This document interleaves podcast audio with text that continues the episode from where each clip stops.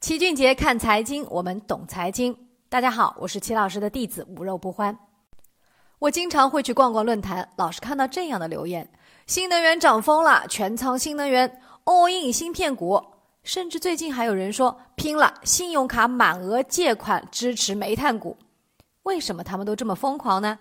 因为这些板块啊一直在涨，他们看到别人一直在赚钱。稍微有点股票常识的人就会问了。难道他们不知道吗？暴跌都始于暴涨。是的，他们不知道。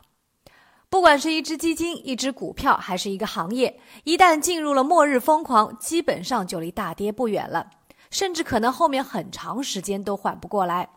当年亚洲最赚钱的公司中石油，十三年的时间跌去了百分之九十。一五年的中证五百和创业板到现在也没有回到高点。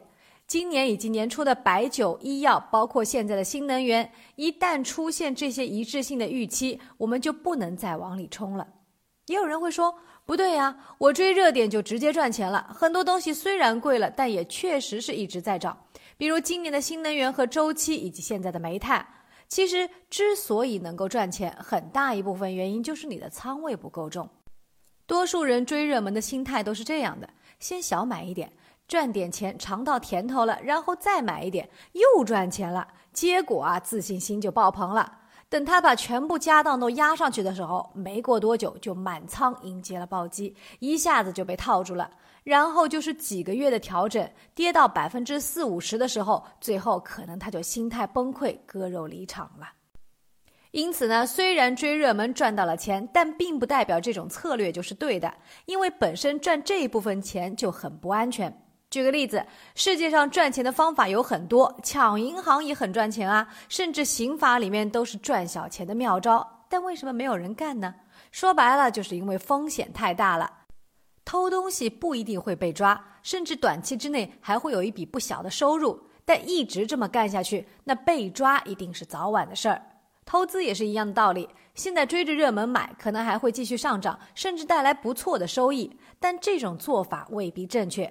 恰恰相反，可能会养成一个致命的习惯，反而会成为你日后赔钱的主要原因。还是我们之前说过的那句话：到底是想把投资变成一次赚钱的买卖，还是长久盈利的生意？投资中大概率正确的事情要反复做，你才会成功；小概率正确的事情做的越多，反而会离失败越来越近。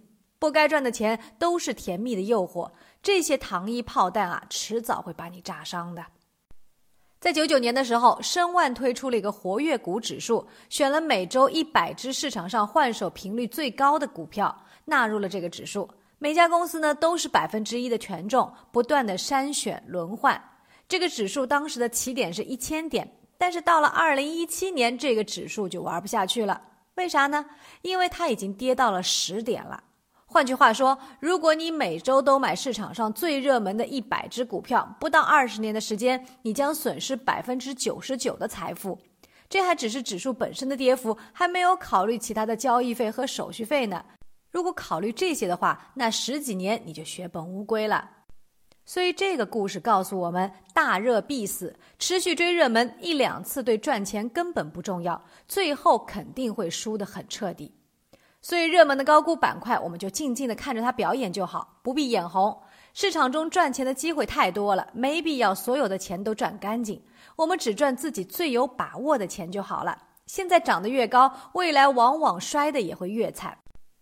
甚至有的时候啊，人家正愁没人接盘呢，正在拼命的释放着信号，等待着大把韭菜呢。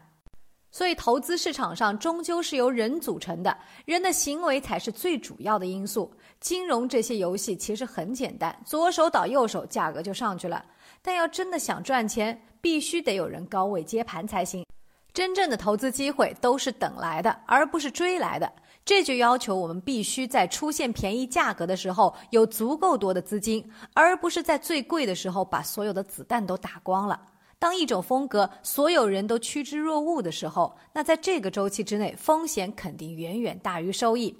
说白了，就是进入了市场的博弈阶段。你赚的钱一定有人赔，你赔的钱也一定有人赚。那么此时你就要好好想想，你到底比别人厉害在哪儿？是知识更多，还是心态更稳？又或者是有别人不知道的内幕？